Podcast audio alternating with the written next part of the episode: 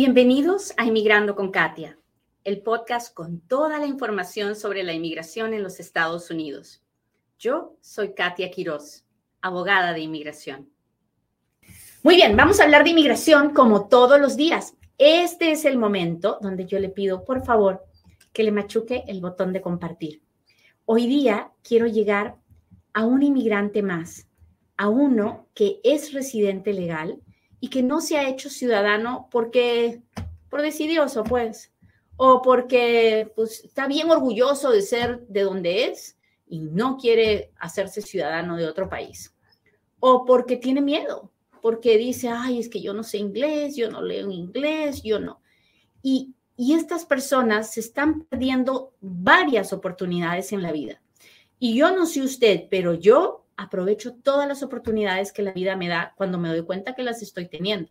Así que si usted es residente, aproveche la oportunidad que la vida le da de hacerse ciudadano. Y hoy día le voy a contar por qué. Así que no se olvide de machucarle al botón de compartir. Recuerde que yo le voy a pedir todo el tiempo que interactúe conmigo, que me cuente de dónde nos está mirando, que comparta, que me ponga sus estrellitas, sus corazoncitos, sus diamantes, mis amigos de TikTok, en fin, todo lo que usted pueda, porque con todo eso el video se ve con más personas y así podemos ayudar a más inmigrantes en los Estados Unidos.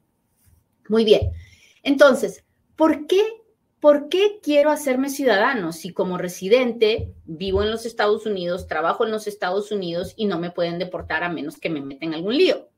Bueno, le voy a contar hoy día por qué nos conviene que se haga ciudadano.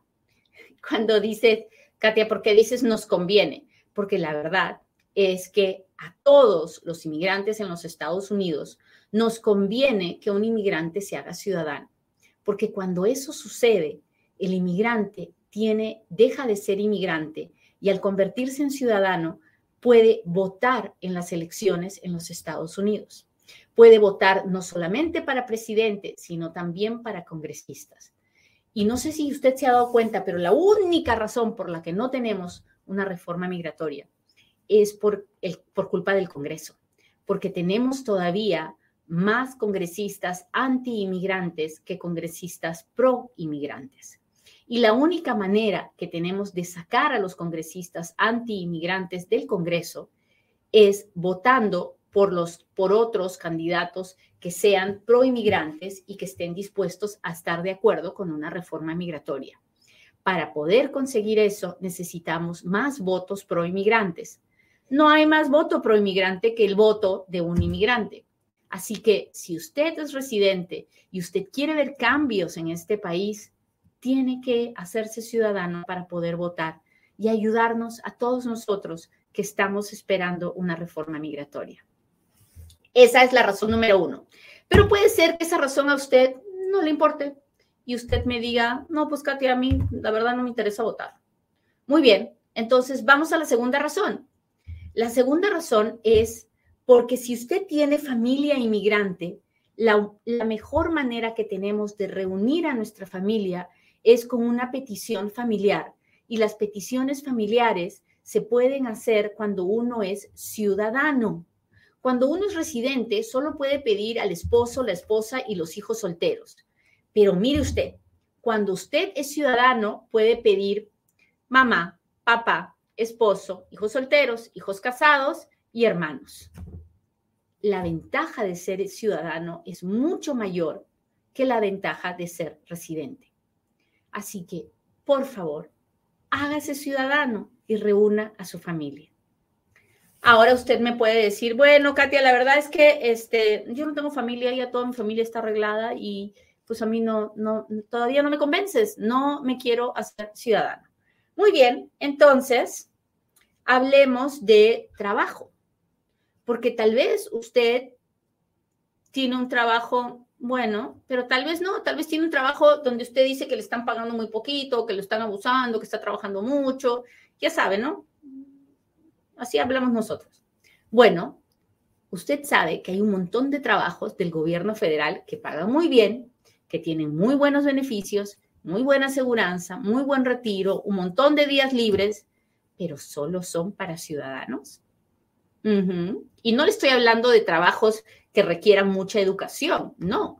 Le estoy hablando de trabajos de todos los tipos, desde jardinería, construcción, plomería, mantenimiento, limpieza, de lo que sea. Pero solo son para ciudadanos. Y usted se está perdiendo la oportunidad de hacer esos trabajos no más porque no quiere hacerse ciudadano. ¿Es verdad que es una buena razón? Ok, entonces ahora usted me dirá, no, pues la verdad es que yo tengo un buen trabajo y no, no quiero eh, hacerme ciudadano. Le voy a dar una cuarta razón.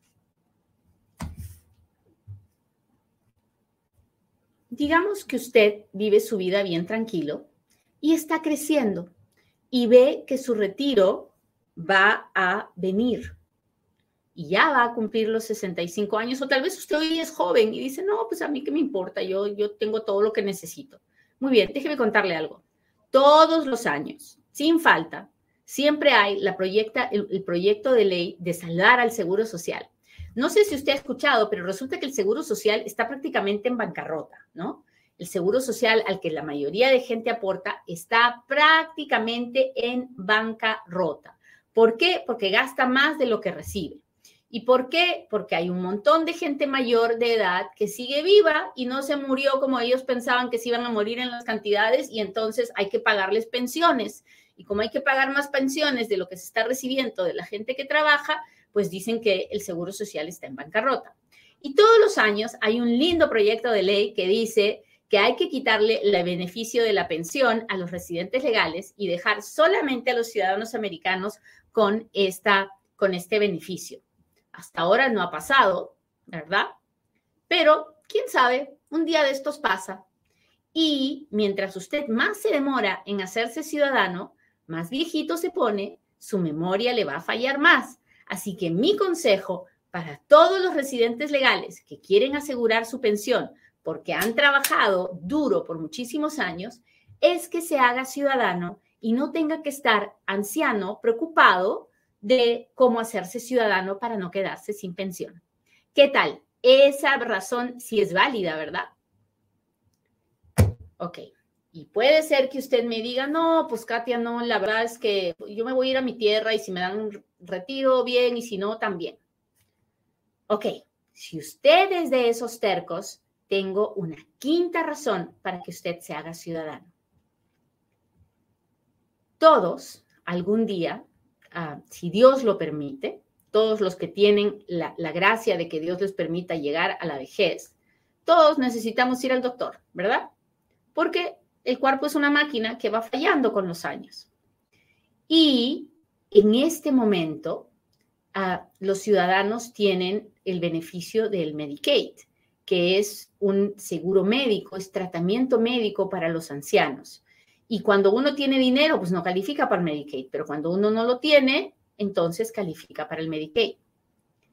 Los residentes legales en este momento no tienen el mismo nivel de apoyo ni de ayuda que tiene un ciudadano americano. ¿Por qué? Porque son residentes legales y así está la ley.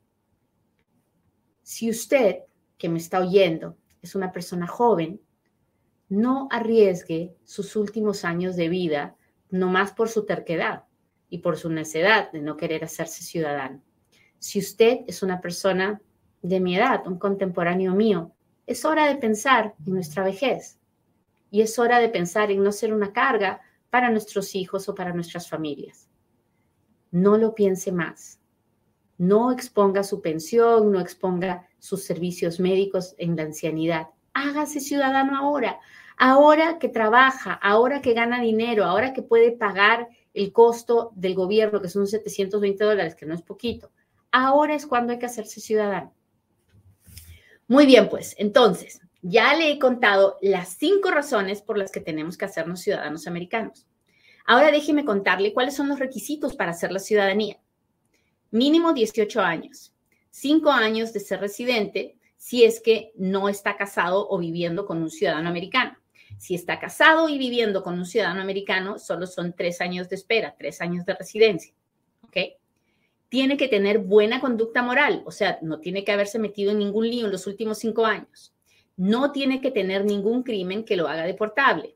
Eso quiere decir que no ha cometido ninguna felonía grabada, ni ha mentido a la inmigración, ni, tiene deportaciones anteriores y las ha escondido, nada de eso. Tiene que hablar inglés básico, básico. No tiene que hablar como habla un abogado, ni escribir ni leer como lo hace un abogado.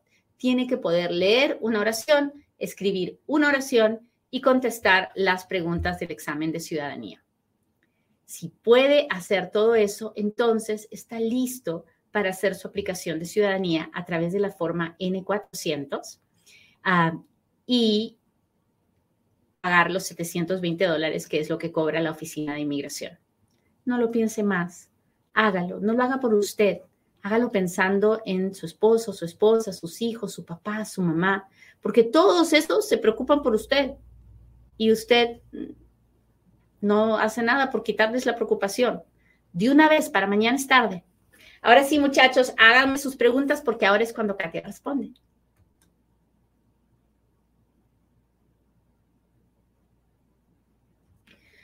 Muy bien, pues vamos a empezar. ¿Dónde están mis amigos? Gracias por estar aquí como siempre. No se olvide de mandarme todos los deditos, los corazoncitos, de ayudarme a compartir la información. Si usted la comparte, tal vez alguien en sus redes sociales puede decir, ok, Katia, te voy a hacer caso, de una vez me voy a ser ciudadano. Y entonces habrá valido la pena este programa. Ayúdeme, ayúdeme, por favor. ¿Están dejando entrar en la frontera? No, no, la situación en la frontera está horrorosa. Así que por favor no ande diciéndole a nadie que se venga porque la cosa está bien, bien, bien fea en la frontera. Tengo cinco años de que entré, eh, apliqué por asilo, todavía no me llaman a mi entrevista. ¿Qué puedo hacer? Bueno, pues la verdad es que puede seguir esperando y darle gracias a Dios que tiene cinco años renovando su permiso de trabajo y esperando. Las, las entrevistas de asilo son un albur es, tan, tan difícil obtener asilo que si usted es de las personas que está viviendo en los Estados Unidos con un permiso de trabajo, con una aplicación de asilo pendiente, yo no haría nada por acelerar la situación. ¿Cómo la puedo ubicar? No se lo voy a decir porque Inmigrando con Katia no es un programa donde yo ah, promociono mi firma. Eh, es un programa donde comparto información sin vender nada. Así que comparta la información que no le voy a quedar mal. Ah, a ver, otra aquí, espérenme, espérenme.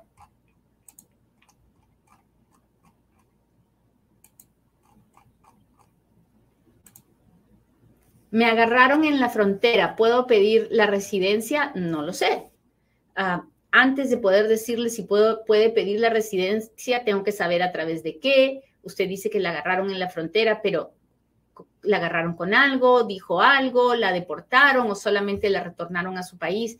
En fin, lo primero que tiene que hacer es pedir una folla. Folla es cuando yo le pido al gobierno que me dé una copia de mi expediente del encuentro que tuvo conmigo la patrulla fronteriza. Eso se llama una folla a la patrulla fronteriza. una vez que la tenga, recién puede hablar con el abogado de inmigración. ¿Cómo hace la folla? Pues puede llamar al 702 737-7717. Puede pedir hablar con Liliana Fernández, que es la directora del FOIA Center, y ella le ayudará a pedir sus récords con la oficina de la patrulla fronteriza. Déjenme ver otra pregunta. ¿Cuántas veces puedo aplicar a la ciudadanía? Pues todas las que usted quiera, siempre y cuando la razón por la que le están negando es el inglés o no pasar el examen. Si es así, usted puede aplicar las veces que quiera. Pero si le están negando porque usted, su residencia no es válida o porque usted cometió fraude o porque tiene un crimen, mucho cuidado de andar aplicando a lo tonto porque un día estos se van a cansar y me lo van a poner en proceso de deportación. Así que si usted tiene cualquier, cualquier cosa en su pasado que le preocupa, hable con un abogado, ¿ok? Hable con un abogado. Muy bien, muchachos, pues les agradezco mucho que me hayan acompañado hoy día. Le pido a Dios que hoy sea un buen día para cada uno de ustedes, que puedan ver la cara del prójimo y darse cuenta de que ahí, ahí está Dios. Y muchas veces una sonrisa puede ser algo que le cambie la vida a la otra persona. Me encantó verlos hoy día. Nos vemos en el próximo Inmigrando con Katia. Bye.